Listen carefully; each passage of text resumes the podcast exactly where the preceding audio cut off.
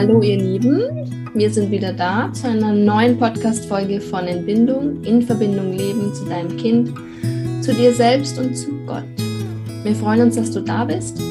Ich bin's wieder, die Sonja, und mit mir am Start sind diesmal alle Damen aus dem Team, gell? Hi Julia, hi Anna, hi Boni. Hallo. Hi, hi. Ja, es wird heute um darum gehen, wenn mein Umfeld anders denkt als ich, Differenzen in der Erziehung, Teil 2. Aber bevor es so richtig losgeht, wollen wir jetzt nochmal einen Infoblock kurz machen zum Online-Kongress. Julia, lass mal was hören. Ja, ihr könnt euch jetzt anmelden. Mhm. Habt ihr gehört? Anmelden, anmelden, anmelden. Linking-Page, ihr könnt euch kostenlos registrieren mhm. äh, für den Kongress Ende Februar, Anfang März. Ihr habt äh, könnt euch auf äh, viele interessante Sprecherinnen und Sprecher freuen. Wir sind fleißig wieder am, äh, weiter am Interviews aufnehmen, die Junita und ich. Und ähm, ich hatte jetzt erst wieder so tolle Interviews, unter anderem mit Ty Gibson. Ähm, das war ein mega Interview ähm, zum Thema Gottesbild ähm, aber auch ähm, Rahel Stank äh, zum Thema Hilfe, mein Kind triggert mich. Mhm. Äh, oder ganz toll diese Woche auch äh, war Sarah Wetscherer zum Thema Rassismus in der Kirche. Mhm. Und auch das hat etwas mit unserem kompletten Thema Heilung zu tun. Auch wenn man jetzt denkt, hä, hat das mit mir gar nichts zu tun, oder? Mhm. Ja, doch irgendwie schon mit uns allen. Von dem her freut euch drauf. Also ihr Lieben, unverbreitet ist, bewerbt uns. Wir freuen uns drüber, weil unser Ziel ist einfach, dass immer mehr Menschen heil werden können, indem sie einfach in Verbindung mit Gott kommen, mit sich selbst. Okay, Juni, magst du noch was dazu sagen? Also wenn ihr auf die Homepage geht von der Kongressseite und dann seht, okay, da sind dann 16 Interviews, glaube ich ungefähr, innerhalb von acht Tagen wenn ihr merkt, boah, das ist mir zu viel oder ich bräuchte mehr Zeit, um nachzudenken, es gibt auch ein Kongress, Kongresspaket, das ihr erwerben könnt für 39 Euro. Das ist so günstig vor Kongressstart. Sobald der Kongress startet, wird der Preis erhöht. Deswegen, es lohnt sich auf jeden Fall jetzt zuzuschlagen. Es wird nie wieder so günstig sein. Genau. Genau, das war's. Genau. Gut, dann seid ihr bereit. Dann legen wir jetzt gleich los und gehen direkt rein ins Thema. Und ich frage jetzt mal so meine, meine lieben Kollegen hier. Kennt ihr das, wenn euer engstes Umfeld diesmal, ja, also Ursprungsfamilie, die liebe Schwiegerfamilie, vielleicht auch der Partner, wenn die irgendwie anders ticken wie ihr, wenn die andere Erziehungsansichten haben? Und wie, wie geht es euch damit? Also es wäre schön, wenn ihr uns jetzt ein bisschen an den Erfahrungen einfach teilhaben lasst, die ihr gemacht habt, die ihr macht. Genau. Hm. Ja, ich kenne das sehr gut. Ähm, es ist schwierig, ja. Mhm. äh, gerade am Anfang, ähm, also vor ein paar Jahren, da war es sehr schwer für mich, weil ich selber noch nicht so gefestigt war in meiner mhm. Haltung oder in dem, was ich tue. Ich war noch nicht so mhm. sicher. Und ähm, dann war es schwierig, wenn ich mit meinen Eltern zusammen war. Also ist es so, dass wir jetzt ähm, 600 Kilometer voneinander entfernt sind. Mhm. Das heißt, wir sehen uns nicht mal eben kurz mal eine Viertelstunde oder so, sondern wenn wir uns gesehen haben, dann war es immer gleich geballt, also mit Übernachtung und dann für mehrere Tage. Mhm. Also ganz und dann kriegt, äh, ja, kriegen die Eltern oder die Großeltern ja wirklich den ganzen Alltag mit. Das hat es für mich noch mal ein bisschen schwieriger gemacht, mhm. hat man so einen Rückzugsort hat. Ja, jedenfalls ähm, blieb es natürlich nicht aus, dass da ähm, zwei Welten aufeinander gekracht sind und mhm. dass ich mir auch einiges an Vorwürfen anhören musste. Und ja, das kann ganz schön schmerzhaft sein. Ähm, mhm. Gerade wenn man, gerade von den Ängsten, wenn es irgendwie fremde Personen sind, das steckt man noch ein bisschen leichter weg, die sieht man nie wieder, man kann sich darüber ärgern, aufregen und dann, ja. Ähm, aber so, wenn es die engsten Personen sind, das ähm, macht schon einen mit, da kommt ja auch so vieles nochmal hoch, ähm, Verletzungen mhm. von früher oder die alten Gefühle mhm. so. Genau. Ähm, genau, deine Frage war jetzt, wie, ob wir das kennen, ja. Also was sich bei uns geändert hat, ist einfach, dass wir, und das würde ich auch jedem raten, ähm, da irgendwie einen Weg zu finden, wie man miteinander umgeht. Mittlerweile ist es ganz okay. Wir stimmen immer noch nicht überein, aber wir akzeptieren uns gegenseitig und das macht es gerade so schön. Also es war eine Zeit lang auch schwierig, da bin ich auch mit gemischten Gefühlen hingefahren und ähm, ja, mittlerweile ist es einfach so, man lässt sich so stehen mhm. und ähm, ich weiß, dass es für die andere Partei auch nicht einfach ist. Ja. Ähm, wenn ich mir jetzt vorstelle, ähm, meine Kinder würden wären der Überzeugung, ihre Kinder mit Strafen und Gewalt zu erziehen, das wäre mhm. für mich total furchtbar. Und so denke ich das auch gerade so bei Eltern oder beim nahestehenden Umfeld ist es nicht böse gemeint, sondern sie machen sich wirklich Sorgen, weil sie denken, wir verziehen unsere Kinder oder ähm, Kinder werden nicht selbstständig mhm. oder sie werden, bleiben immer abhängig von uns, weil die Bindung so stark ist und wir das auch noch fördern. Dann ähm, kommen da ernst gemeinte Sorgen hoch. Und ich mhm. glaube, das auch zu verstehen und zu akzeptieren, dass es irgendwie ähm, ja echtes Interesse vielleicht auch ist oder Sorgen. Mhm. Ähm, ja. Also das gerade, also du sagst quasi, dass gerade aus dem engsten Umfeld, also die andere Partei auf jeden Fall das wahrscheinlich gut meint, ja, auch wenn sie eben anders tickt und dass auf jeden Fall auch bei dir da Verletzungen hochgekommen sind, weil es eben enge Familie ist, ja. ja. Und ja, und ich finde aber gut, wie du sagst, dass eben, dass ihr so weit seid, dass die beiden Meinungen einfach nebeneinander stehen können. Ja, also ich muss sagen, man muss einen Weg finden. Ähm, ja. Bei uns ist es jetzt vielleicht besonders, ähm, dass wir uns immer über Länge, mehrere mhm. Tage sehen. Ähm, das macht es, finde ich, auch noch mal schwieriger. Ähm, ja. ist, wir haben einen Weg gefunden, dass wir auch nicht die ganze Zeit aufeinander hocken, weil mhm. das ist zu viel. Ja, dann fahren wir mal weg oder ähm, die Eltern sind dann arbeiten, das macht mhm. es so, gleicht es so ein bisschen aus.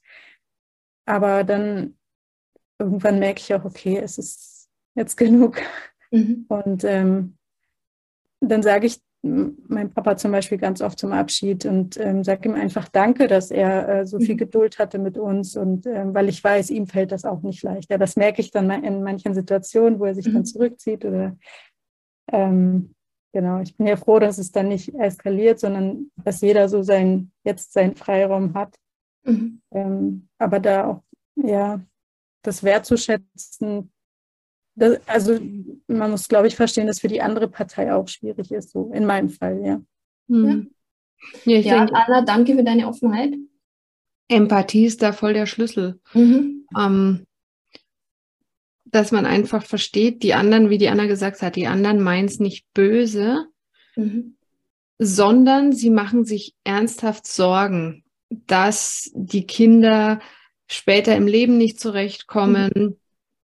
Also ihre Enkel dann in dem Fall, dass die Kinder Probleme haben werden, dass die Kinder vielleicht sogar psychische Probleme haben werden, ähm, obwohl wir das ja genau mit unserer Erziehung verhindern wollen. Aber ähm, ja, das ist oft schwierig.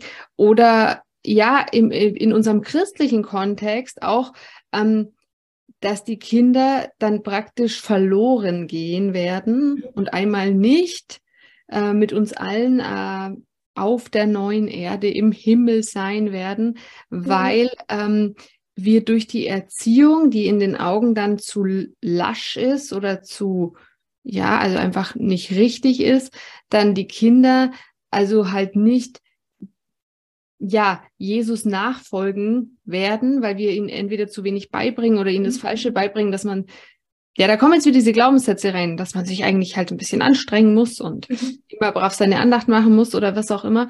Und diese Ängste, die sitzen ja dann meistens bei die, unserer Elterngeneration auch ganz tief. Also auch wenn wir immer predigen, ich habe das schon so oft gesagt, wir predigen immer, Jesus liebt uns, Errettung aus Gnade, aber wir denken dann doch wieder, aber irgendwas müssen wir dafür tun. Wir müssen trotzdem Andacht machen, ja, regelmäßig. Und wenn jetzt, keine Ahnung, ähm, ich nehme meinem Kind von früh an, einbläu, so und so läufst und das und das hast du zu machen für deine Errettung, auch wenn sie es nie so sagen würden, ähm, dann ist einfach diese Angst. Was ist, wenn das Kind es nicht so beigebracht bekommt, wie ich das jetzt meinem Kind, also dem Elternteil des anderen Kindes dann jetzt praktisch beigebracht habe? Was passiert dann? Was, man hat nur dieses Denken, so kommt man zu Jesus und dazu, dafür muss man sich so und so verhalten. So wird man mal in der Ewigkeit äh, im Himmel leben können. Und wenn davon abgewichen wird, ist es eine absolut große Verunsicherung, weil dieses, wie man es gelernt hat, wie man es gewohnt ist, das gibt ja unheimlich viel Sicherheit. Ähm, das muss ich machen und dann klappt es auch mit meiner Beziehung zu Jesus und dann klappt es auch mit dem Errettetwerden. Mhm. Wenn jetzt, jetzt kommen dann wir daher als neue Elterngeneration und machen Sachen ganz anders und haben ganz andere Ansichten. Dann machen sich die Eltern ganz oft auch nicht nur Sorgen um die Enkel, sondern auch um uns selber, um ihre Kinder. Die Eltern und die Großeltern dann noch mehr, weil die verstehen es ja dann überhaupt gar nicht mehr. Ja, genau, wenn wir noch, mal andere Generationen noch Großeltern haben, ja, genau. Ähm, das ist einfach, und das im Hinterkopf zu behalten, dass es für die echt schwer ist. Das hilft dann auch, manchmal Verständnis zu zeigen.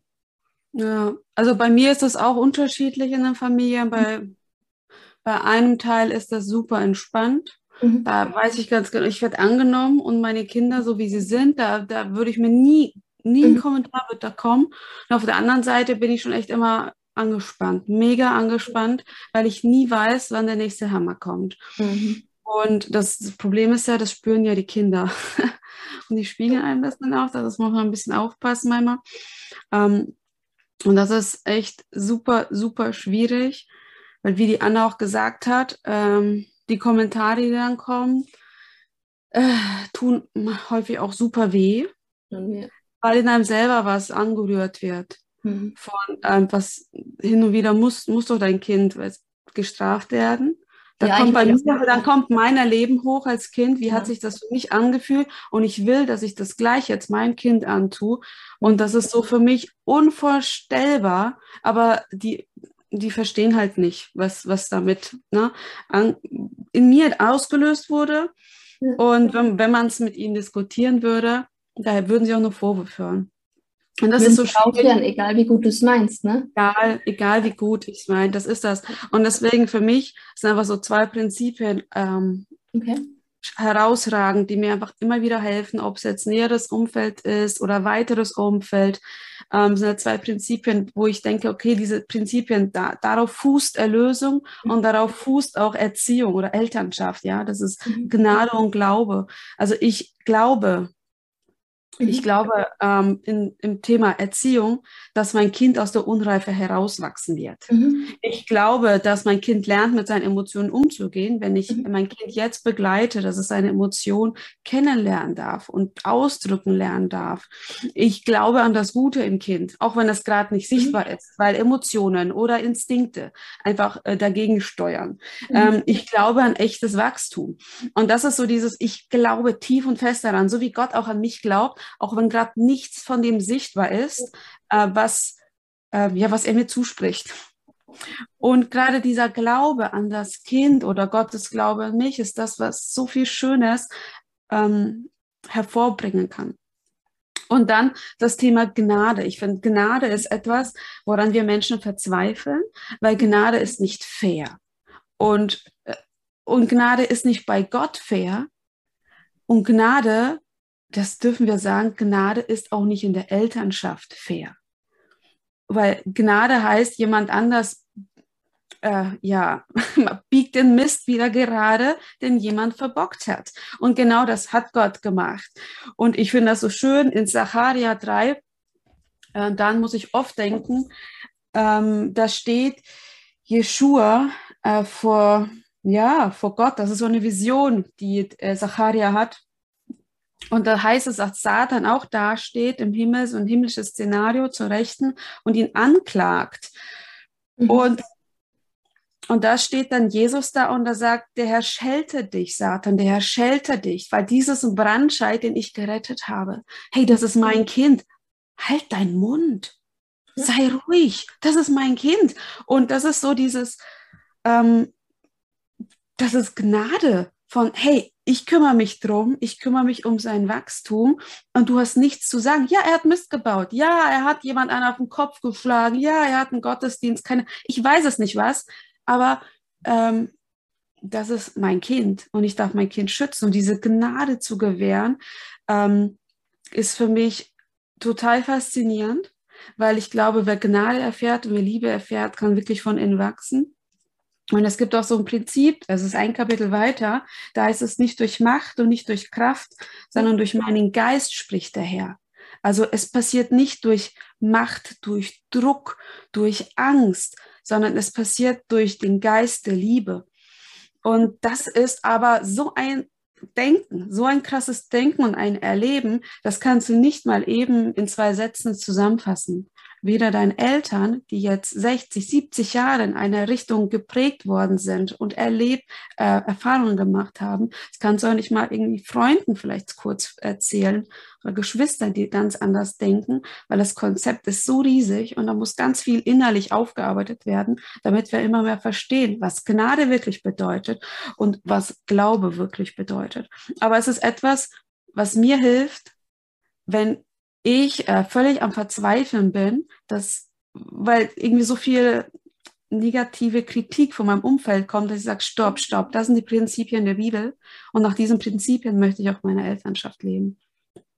Das heißt, du machst dir die quasi immer wieder bewusst, wenn es zu so in, äh, Situationen kommt, ja, mit deinem engsten Umfeld und sagst, stopp, nee, ich habe jetzt hier das ja. fest.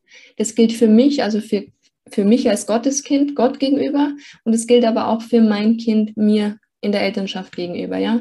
Und ja. das gibt dir dann quasi die Kraft, ähm, ja, eben auch das auszuhalten. Ich sage jetzt mal auszuhalten, weil ja. ähm, bei mir ist es so, ich, ich ist ähnlich wie bei der Jungen, ich kenne die eine Seite und da bin ich sehr dankbar dafür, dass gerade die, die, mit denen ich emotional am engsten verbunden bin, sage ich mal, aus meiner Familie, die das ähnlich sehen und auch gerne das hören und eigentlich jetzt mit auf dem Weg sind, das neu zu entdecken. Und das finde ich sehr, sehr positiv. Und es sind auch die, die eigentlich am meisten mit meinen Kindern zusammen sind, also vom Umfeld, Großeltern und so weiter. Und über die ältere Generation hatten wir auch schon gesprochen. Da war es für mich immer ein bisschen schwierig, weil, wie gesagt, da, da dringt man einfach nicht durch. Die sind da schon so konditioniert und geprägt. Da kann man dann einfach ja, auf sich das, auf das besinnen, was du jetzt sagst, Juni. Das wird mir, denke ich, jetzt auch helfen mehr helfen noch, weil, wie ihr sagt, es ist bei euch auch so, bei mir auch, ist, da kommen einfach Verletzungen hoch und mhm. auch Trigger. Und bei der anderen Seite der Familie ebenfalls. Und ich kenne das auch schon, dass ich mich da einerseits, also klar, ist auch unreif, irgendwo sehr verletzt fühle und dann aber auch wieder sehr wütend wäre natürlich. Ne? Das wird dann wieder überlagert. Und jetzt ist die Frage, die stelle ich euch jetzt mal, warum ist es gerade so, dass bei den Ängsten also bei den Eltern vor allem, bei den engsten Umfeld, warum triggert uns das eigentlich so, wenn gerade unsere Eltern anders denken in der Erziehung als wir selber? Warum ist das so? Also bei mir ist es wirklich so, ich könnte dann da bei gewissen Sachen, ähm, also ich will unbedingt, dass sie das verstehen dann und ich will, dass sie es auch so machen, dass wir da halt, versteht ihr, was ich meine? Ja, das ist ein Zeichen der Verbundenheit. Also ja. eigentlich will man ja so gerne, dass all die Schätze, die wir entdeckt haben für unser Herz, all das, was uns täglich so gut tut, dass das unsere engsten Leute genauso erfahren. Weil wir ja sehen oder meinen zu sehen zumindest, wie sie selber teilweise alarmiert durchs Leben laufen und mhm. nicht zur Ruhe kommen und gar nicht merken, dass sie nicht zur Ruhe kommen. Und das ist eigentlich so dieses, ich würde mich so gern mit dir auf den Weg machen, dass du das auch verstehst, diese ganze Schönheit, die, die auch in Jesus liegt, wie er über uns denkt, wie er mit uns umgeht. Und, und jedes, dass sie, das Eltern oder das engere Umfeld gleich denken, das ist ja auch eine Bindungsebene, dieses mhm. gleiche mhm. Denken. Und dass sie uns auch in unseren tiefsten Gedanken verstehen. Na, das wäre dann die, die sechste Bindungsebene, diese mhm. psychologische Vertrautheit, dass wir uns öffnen können, unser Herz öffnen können und es ist, es ist sicher. Und wir werden verstanden und wir können anderen verstehen. Und manchmal ist es so, wenn man sich auf diesen Weg macht, hat man das Gefühl, boah, da, wir klaffen immer weiter auseinander. Mhm. Und das tut so weh. Das tut so weh. Und gleichzeitig sagt man, sagt man, aber es ist mir wert. Weil mhm. das, was ich gerade erlebe und was, wie meine Kinder aufwachsen dürfen, das ist so schön. Und das gebe ich auch nicht mehr her. Und es tut weh. Das mhm. ist halt die, so eine, ist ja eine Kluft, die dann so entsteht. Auch und weil es dich halt auch an, an früher erinnert. Und ja, wollte ich gerade sagen. Julia, sag du was dazu. Weil das, ähm, das ist, also warum es mich triggert, ist, mhm. weil ich denke, Juni hat es vorhin schon ein bisschen angesprochen, es wird was kritisiert, wie ich was handhabe. Mhm. Dabei handhabe ich das ja extra anders, mhm. damit meine Kinder nicht das spüren müssen, was ich als Kind in der gleichen Situation gespürt habe. Und wenn dann, und eigentlich jetzt mal so rein vom Logischen her, müsste man ja denken, dann müsste kommen, wie, wie schön, dass du das anders machst, mhm. dass du einen Weg gefunden hast, das mit deinem Kind, also klar, das klappt nicht immer, das wissen wir ja, aber, aber prinzipiell, dass du versuchst, einen Weg zu beschreiten, ähm, wo das Kind nicht unter deiner Erziehung leiden muss oder wo das Kind keine ähm, negativen Folgen im Sinne von Traumata, was auch immer, ähm, mehr oder weniger schlimmen Dingen, die es später mal aufarbeiten muss, davonträgt, indem du versuchst, es anders zu machen. Wenn dann aber anstatt dessen kommt, ähm, ja, äh, früher haben wir das anders gemacht und so Schmarrn und ähm, was soll das jetzt? Und äh, dann. Wir haben es ja alle so gemacht, ja. Genau. Mhm. Dann, dann fühlst du dich ja gleich, ähm, also dann denkst du ja, wieso?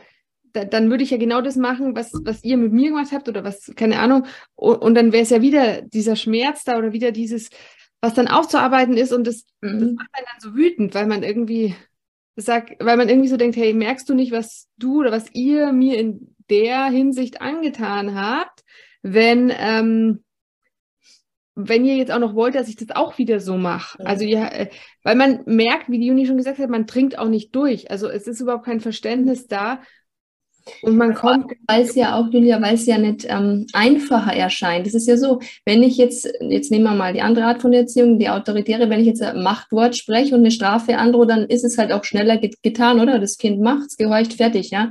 Äh, Ge Gefühle, Emotionen, egal.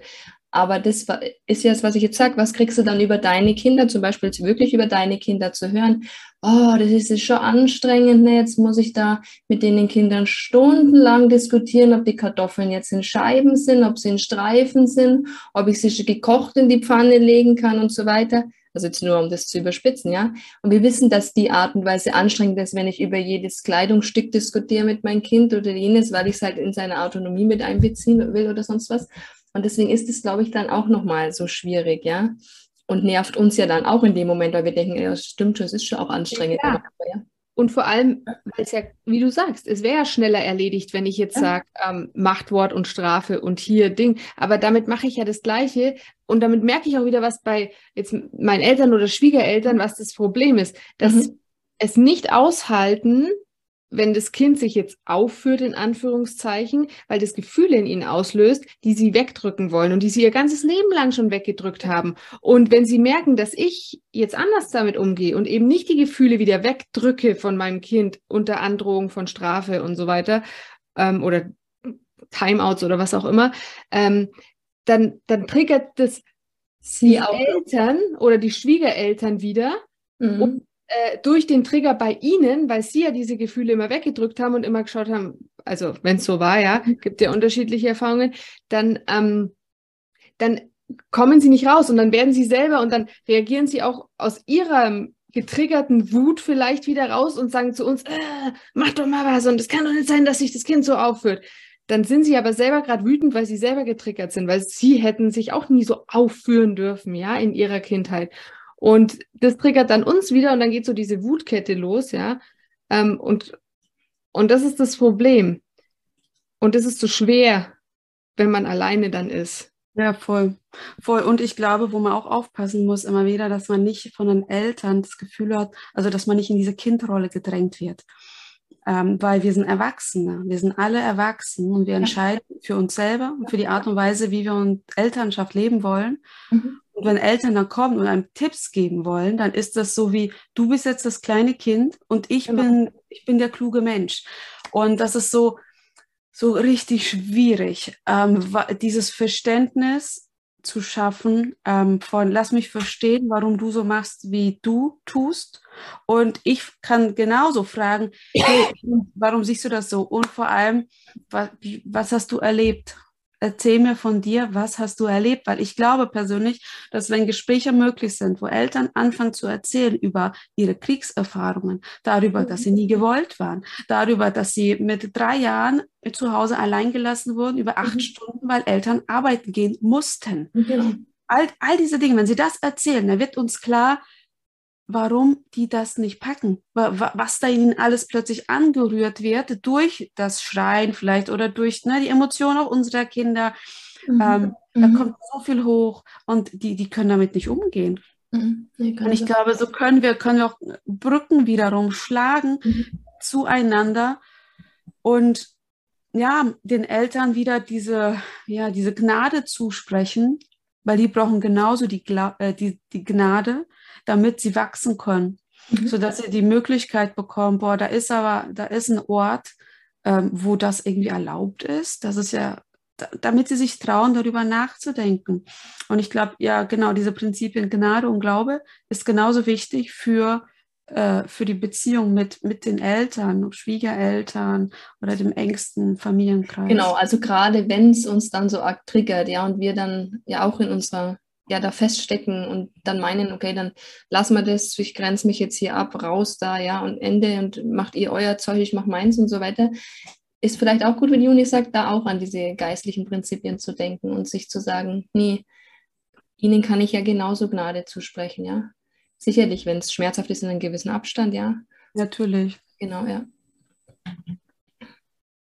Ich glaube, es ist auch so schwierig, weil man ja, du sagst ja, man ist zwar jetzt erwachsen, aber wir sind ja Bindungswesen und Kinder haben ja diesen mhm. Bindung immer. Und ich glaube, also ich habe es auch in mir, ähm, dass ich trotzdem auch noch Kind bin von meinen Eltern und ich würde mhm. mir auch wünschen zu hören, hey, das, du machst es toll oder ich bin stolz auf dich. Ja, auch wenn ich erwachsen bin, es tut einem so gut und ich glaube, so ein bisschen strebt man auch so danach, ähm, den Eltern gefallen zu wollen. Ich weiß nicht, ob das jemals aufhört. Ich habe auch mal dass es selbst über den Tod der Eltern hinausgeht, dass man immer noch irgendwie die Stimmen der Eltern hört und auch negativ, ja, oh, wie sieht es ja. denn hier zu Hause wieder aus? Stell dir vor, gleich kommt Besuch oder so, das, was so ja. die Mutter vielleicht immer gesagt hat. Ich glaube, davon kann man sich nicht komplett lösen.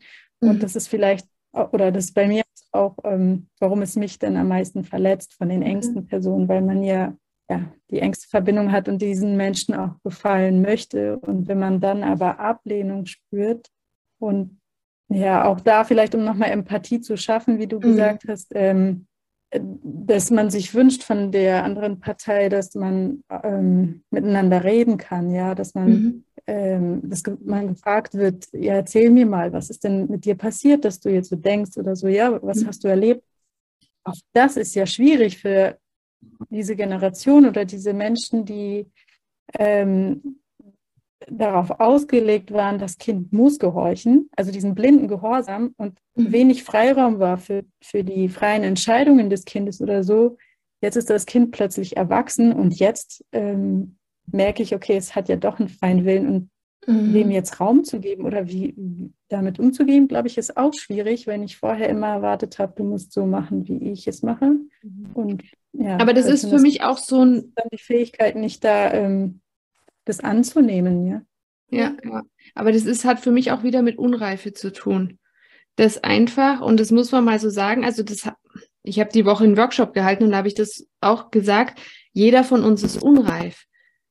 Wir sind, jeder ist zu einem größeren oder geringeren Anteil unreif und muss nachreifen. Wir sind schon ein Stück weit nachgereift. Viele von uns in der ersten Beziehung, die sie hatten.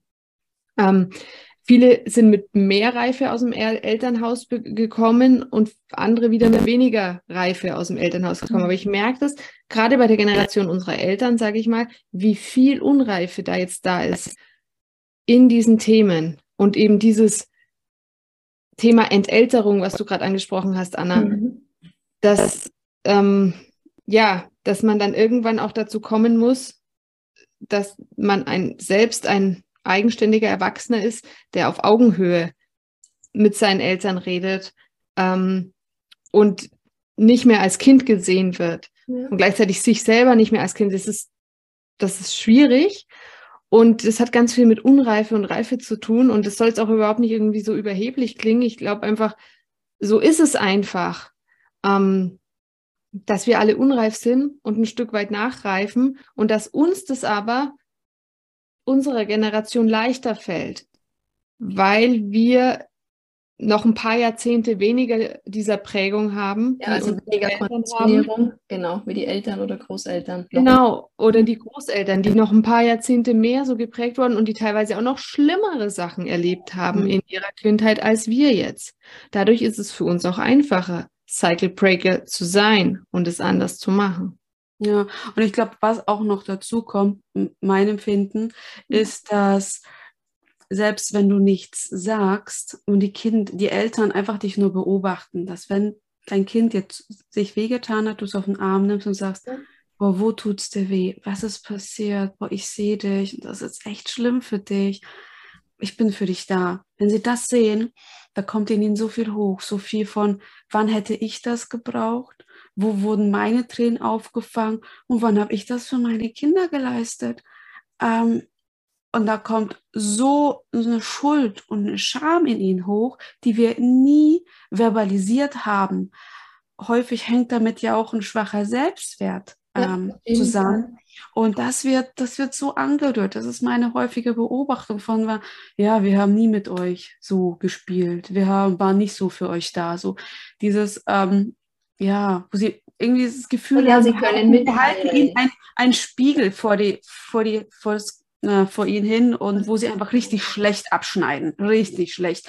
Und da glaube ich, ist es auch so wichtig, äh, das eine Lot zu halten, weil ich glaube irgendwie eine Kritik auf zehnmal Wertschätzung oder so, damit die es irgendwie überleben psychisch, weil was, was bei denen ankommt, ist, ich habe versagt. Ich war richtig schlecht.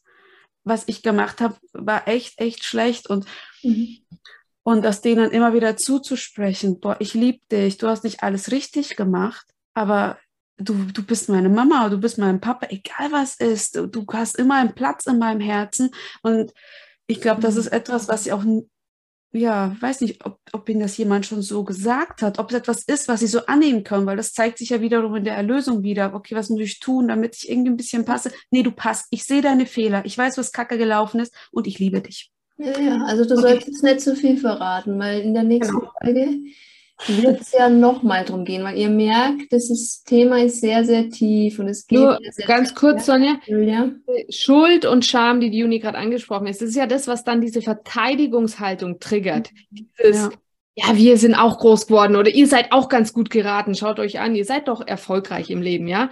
Ähm, das ist dann das, ja, und das eben dann zu verbinden mit diesem, es darf beides nebeneinander stehen. Es ja. ist nicht alles gut gelaufen und gleichzeitig liebe ich euch und weiß, dass ihr euer Bestes gegeben habt. Mhm. Gnade. Das ist Gnade. Ja, ihr Lieben, wir haben jetzt ganz viel über die Eltern und die Schwiegereltern geredet und ähm, wir wollen jetzt da nicht die engste Beziehung ähm, vergessen, die wir ja haben zu unserem Partner. Und ich denke, wir sollten da jetzt auch nochmal drüber reden. Wie ist es denn, wenn der Partner anders denkt als wir? Wie gehen wir damit um? Habt ihr da Tipps für unsere Hörerinnen und Hörer? Anna.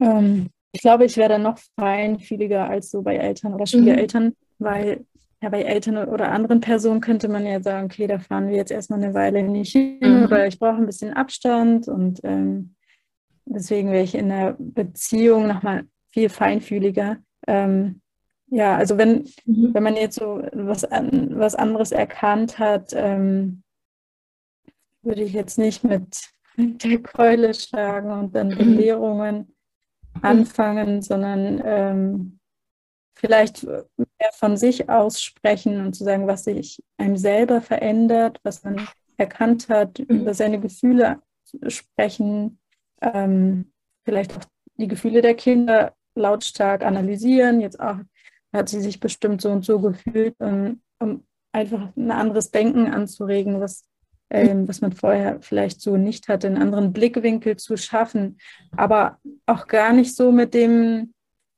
ich glaube, wenn man so zu verkrampft ist, so der Partner muss jetzt auch so denken, mhm. muss jetzt anders äh, sein, dann ähm, ich glaube, das überträgt man, das spürt der andere, dass man ihn umkrempeln will und das möchte eigentlich keiner ähm, mhm. das Gefühl zu haben, man ist nicht gut, so wie man ist oder man ist nicht richtig. Ja, gerade ähm, der Partner. Von daher, genau. Und ähm, für Kinder ist es ja, ähm, die können das gut unterscheiden, ja, wenn ne, bei Mama oder Papa ist es so und bei dem anderen Elternteil ist es anders. Ähm, das können sie oft gut auseinanderhalten, nur wir sind meistens so, dass wir das wollen, dass der andere jetzt auch so denkt wie ich und das so macht und das jetzt super wichtig ist, was auch natürlich schön ist, wenn das so Hand in Hand übergeht, aber ähm, wenn das nicht so ist, dann ah, ja, würde ich sagen, entspann dich erstmal, kümmere dich um dich, um, um deine eigenen Baustellen.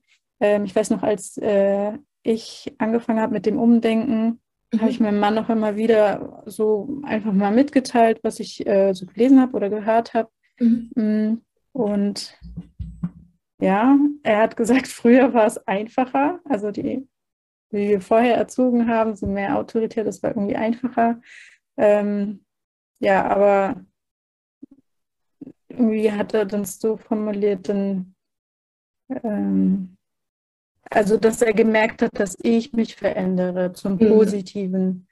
Und ich glaube, das ist vielleicht so auch der Schlüssel. Mhm. Ja, also wenn der Partner an dir merkt, dass du dich zum Positiven veränderst, dann ist das schon ähm, die halbe ja, äh, nicht ja, etwas, was ihn dann abstoßen würde, glaube ich.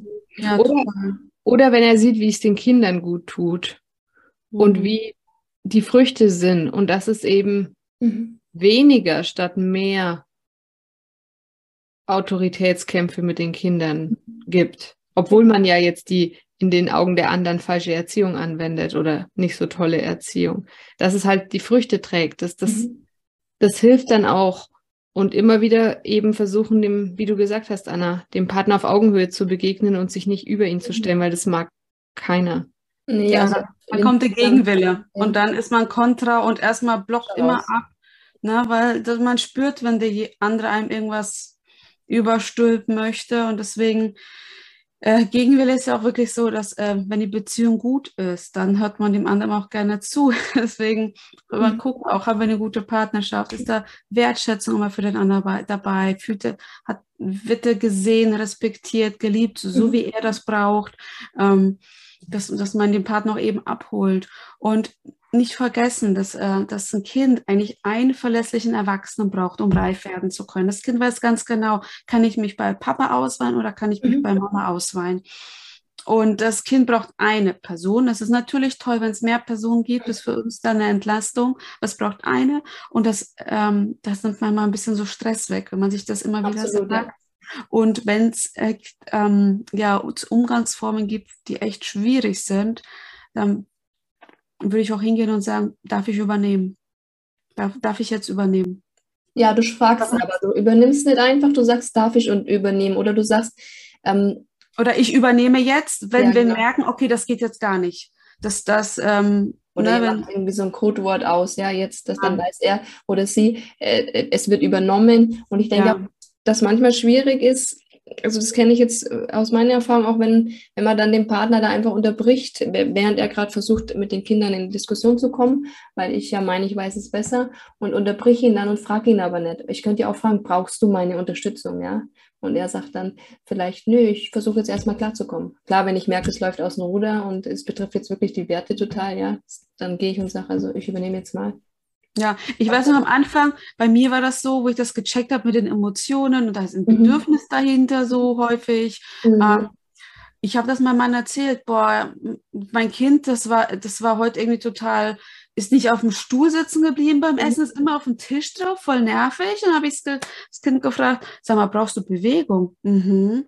Weißt du was? Nach dem Essen machen wir einen Parcours. Okay einen richtig coolen Parcours. Und das Kind saß und hat gegessen und anschließend haben wir einen Parcours gemacht. Und das sind so diese Sachen, wo man sagt, boah, krass, das ist irgendwie nicht böse oder na, will uns das Leben schwer machen. Dahinter ist immer was. Die Emotion, die bewegt und wir sind verantwortlich, das einfach in eine gute Bahn zu lenken und diese Erlebnisse immer wieder zu erzählen.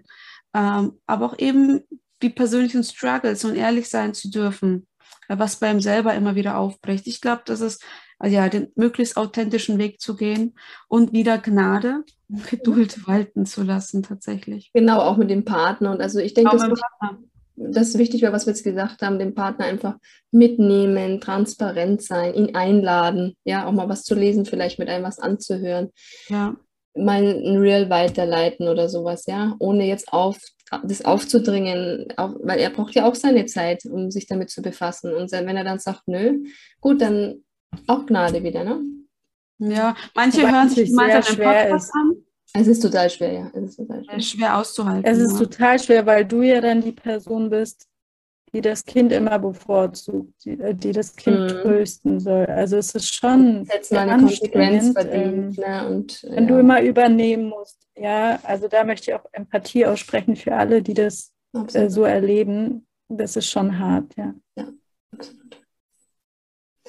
Okay, ich hoffe, ihr konntet ein bisschen Input mitnehmen jetzt im Bereich Partnerschaft. Und ja, habt Geduld.